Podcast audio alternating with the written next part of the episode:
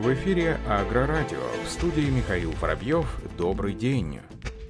В прошлом году объем производства сельхозтехники в Российской Федерации составил 218 миллиардов рублей, что на 46% больше, чем за аналогичный период в 2020 году. Отгрузки выросли на 33% до 199 миллиардов рублей. Об этом сообщает пиар-служба Ассоциации Роспецмаш. Напомним, что в 2020 году рост выпуска российской сельхозтехники составил более 29,5% по сравнению с 2019 годом, а объем 149 миллиардов рублей. По данным Ассоциации Роспецмаш, производство плугов в прошлом году выросло на 34%, опрыскивателей на 34%, барон на 29%, сельхозтракторов на 28%, зерноуборочных комбайнов на 26% и сеялок на 15%.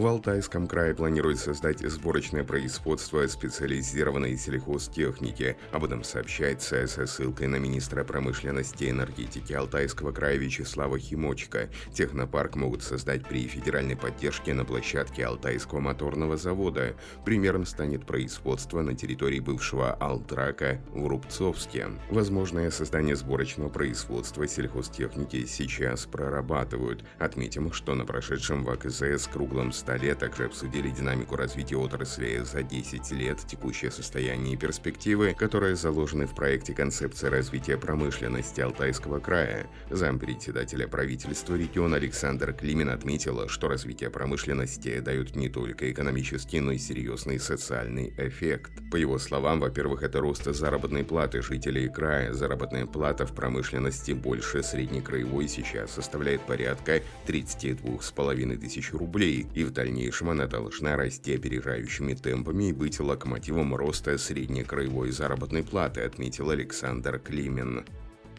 В январе этого года специалисты компании «Альтаир» завершили сборку крупномасштабного проекта орошения TL Irrigation в Ставропольском конном заводе номер 170. Установка дождевальных машин TL Irrigation производилась в несколько этапов. Первые две очереди были введены в эксплуатацию в начале прошлого года и уже успешно отработали свой первый сезон по орошению кукурузных полей, обеспечив прогнозируемый стопроцентный объем урожайности по сравнению со средними показателями до ввода орошения. В январе этого года была завершена сборка третьей очереди проекта орошения. В результате общая площадь орошаемой машинами линейки TL превысила 2000 гектаров. Примечательно, что условия местности и конфигурация полей предопределили использование нескольких видов дождевальных машин TL, стационарных, круговых, быстро перемещаемых, круговых и фронтальных. За первый сезон работы в хозяйстве TL Irrigation продемонстрировал свои характерные преимущества, равномерный вылив, простоту и надежность машин, работу на максимальных углах уклонов. Кроме того, техника получила износостойкие гидравлические домкраты для перевода быстро перемещаемых машин в транспортное положение.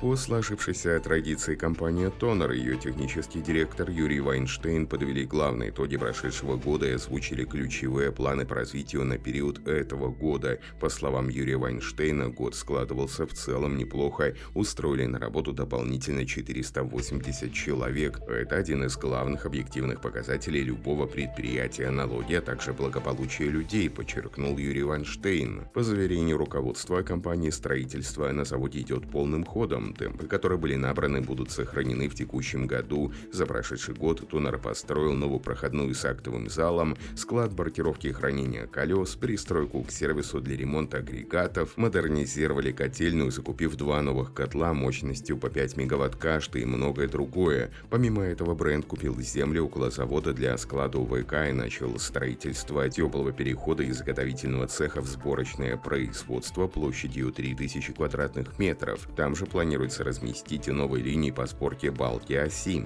На базе Тонар самостоятельно спроектировали и сделали две машины плазменные резки. Работают машины неплохо, особенно радует появление машины для резки толстого металла с возможностью делать фаску для сварки. Все это существенно снижает трудоемкость. Как подчеркнул Юрий Вайнштейн, мы также купили два новых гибочных пресса для листового металла и еще один 400-тонный пресс. Запустили 4 единицы металлорежущего оборудования, в наладке еще два Внедрили комплекс двусторонней обжимки балки оси, увеличили пропускную способность камеры дробометной очистки изделий, внедрив дополнительно два струйных котла.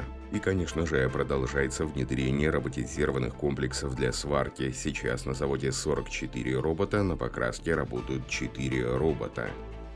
Компания GTM Professional расширила линейку своей садовой техники измельчителем GTS 750. Машина измельчает ветки диаметром до 7 см, а также подходит для переработки мелких садовых отходов. Измельчитель приводится в действие с помощью двигателя Lonsin мощностью 9 лошадиных сил. Роторная система измельчения включает в себя металлический барабан с двумя ножами, который вращается с высокой скоростью вдоль контура ножа. Ветки автоматически втягиваются легко измельчаются, в результате чего получается щепа хорошего качества. Измельченный материал идеален в качестве почвопокровного покрытия или засыпки бордюров и садовых дорожек. По заявлению производителя, новый измельчитель GTS 750 станет доступен с марта этого года. Его стоимость составит 2150 евро с НДС. Продукт ориентируется на частных лиц и садовых подрядчиков, которые не хотят работать большой тяжелой машиной.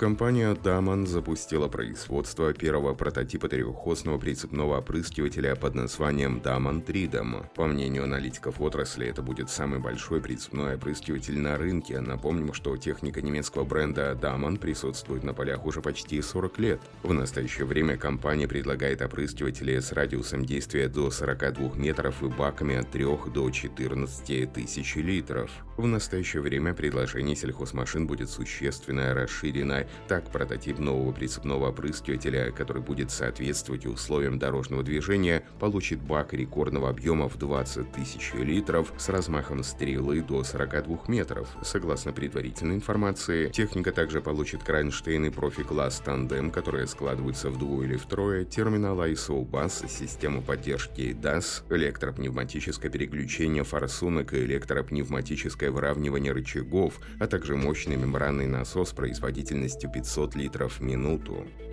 Компания Fendt станет официальным поставщиком тракторов на чемпионате мира по конному спорту в Дании, в котором примет самое активное участие в его подготовке. Стутриаск Стадиум – главная арена, на которой пройдут чемпионаты по выездке прыжкам. Рядом со стадионом будет построен дополнительный манеж для проведения чемпионата по паре выездки. Качество подготовки арены, разминочных и тренировочных площадок чемпионата – это самое главное в соревнованиях. Организатор Хернинг 2022 заключил заключил соглашение о том, чтобы Фэнт стал официальным поставщиком тракторов на чемпионат.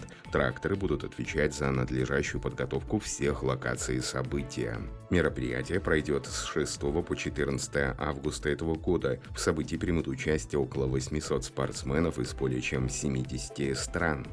На этом все. Оставайтесь с нами на глав Пахаре.